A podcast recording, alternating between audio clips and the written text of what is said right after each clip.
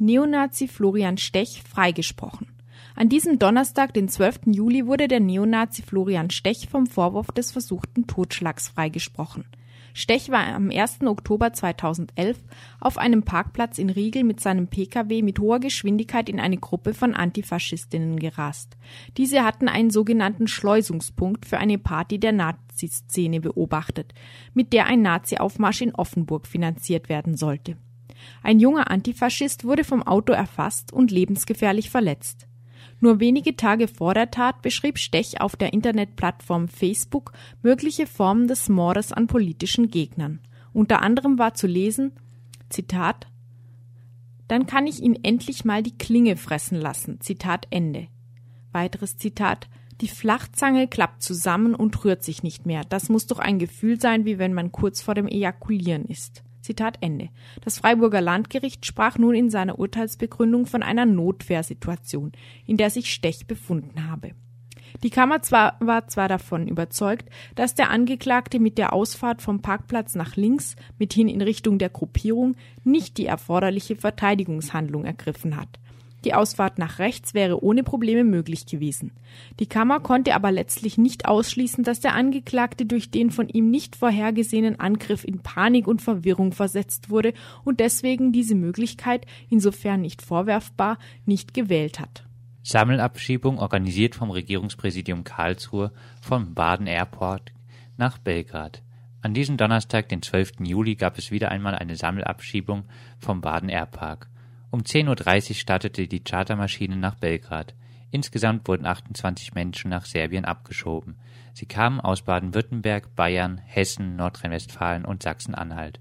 Der Flug wurde organisiert vom Regierungspräsidium Karlsruhe. Ein Sprecher des Regierungspräsidiums erklärte, dass es sich im Fall der abgeschobenen Flüchtlinge aus Baden-Württemberg um einen Roma und um Serben gehandelt habe.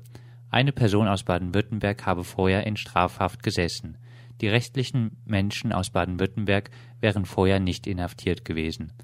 Im Falle der abgeschobenen Flüchtlinge aus den anderen Bundesländern leistete Baden-Württemberg erneut Amtshilfe. Der Baden Airpark, einige wenige Kilometer von Baden-Baden entfernt, ist Drehscheibe für Charterabschiebung auch von zahlreichen Roma-Familien und anderen Minderheiten in die Länder Ex-Jugoslawiens. Am Ziel des Abschiebeflugs in Belgrad wurde zuletzt am 26. April von den Medien weitgehend unbeachtet, eine informelle Roma-Siedlung im Stadtteil Belleville geräumt, um einer Straße in einem neu hochgezogenen Universitätshochhausviertel Platz zu machen. 250 Familien haben damit unvermittelt ihr Dach über dem Kopf verloren. Die nächste Sammelabschiebung wird laut Regierungspräsidium Karlsruhe dann wieder vom Düsseldorfer Flughafen aus starten. Freiburgs Einkommensmillionäre bei 50, zwei bekannt. Das Statistische Landesamt hat am Montag bekannt gegeben, dass in Freiburg im Jahr 2007 50 Einkommensmillionärinnen versteuert wurden. Angesichts des Wohnsitz der beiden Kraus Maffei Wegmann eigener Rüdiger und Volkmar Braun-Behrens und ihrem aus Panzerdeals erworbenen Einkommen kann man mit beinahe Sicherheit davon ausgegangen werden, dass die Namen von Zweien bekannt sind. Beschäftigung in Baden-Württemberg. Relevante Zunahme nur im Teilzeitbeschäftigungsbereich. Im Jahr 2011 hat die sozialversicherungspflichtige Beschäftigung ein neues Nachkrisenhoch erreicht. Gegenüber 2008 verzeichnete sie eine Zunahme von 93.000 oder 2,4 Prozent auf 3,98 Millionen Beschäftigte. Die Zunahme bestand allerdings zu 93 Prozent im Teilzeitbereich. 43.000 von den 85.000 zusätzlichen Stellen in diesem Bereich lagen sogar im Geringfügigkeitssektor. Nur 6000 der zusätzlichen Stellen waren Vollzeitjobs. Damit entwickelt sich Baden-Württemberg auch zu einem Laboratorium in Sachen prekärer Beschäftigungsformen. Bundesweit war der Trend zu Vollzeitverhältnissen beträchtlich höher, nämlich um das Sechsfache. Führend bei der Transformation hin zur Teilzeitbeschäftigung ist das verarbeitende Gewerbe in Baden-Württemberg. 1,16 Millionen Vollzeitbeschäftigte bedeuteten in diesem Wirtschaftsbereich sogar 32.000 Vollzeitstellen weniger als im Jahre 2008. Freiburg Stadt der Panzerdealer.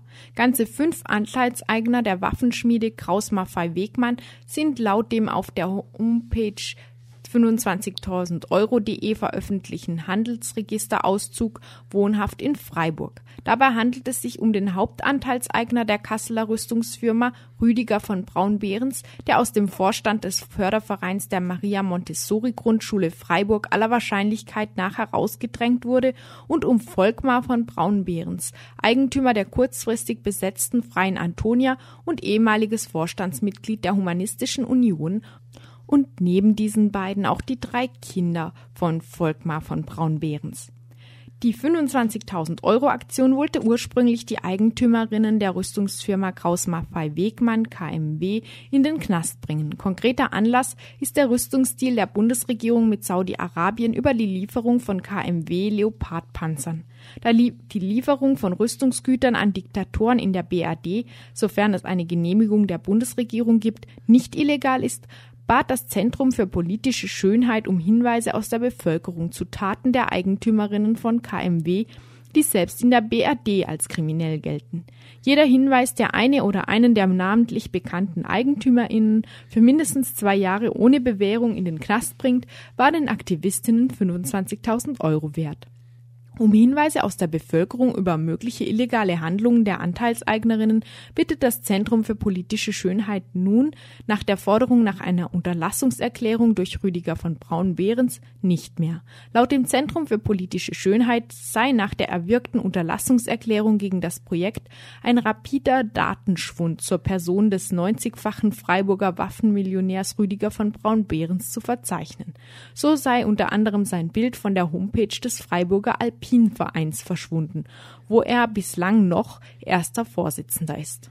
Klage von Bündnis 90 Die Grünen abgewiesen. GAF darf sich weiter Grün nennen. Mit Urteil vom 11. Juli hat die erste Zivilkammer des Landesgerichts Freiburg die Klage des Landesverbands Baden-Württemberg der Partei Bündnis 90 Die Grünen gegen die Grüne Alternative Freiburg wegen der Bezeichnung Grün abgelehnt. Das Gericht begründete die Ablehnung der Klage damit, dass § 4 des Parteiengesetzes nicht greife, da die GAF keine Partei sei und auch eine analoge Anwendung nicht gangbar wäre. Auch via § 12 des BGB Namensrecht könne der GAF der Name nicht verboten werden. Eine Verwechslungsgefahr würde nicht bestehen. Die Kosten des Verfahrens trägt der Kläger.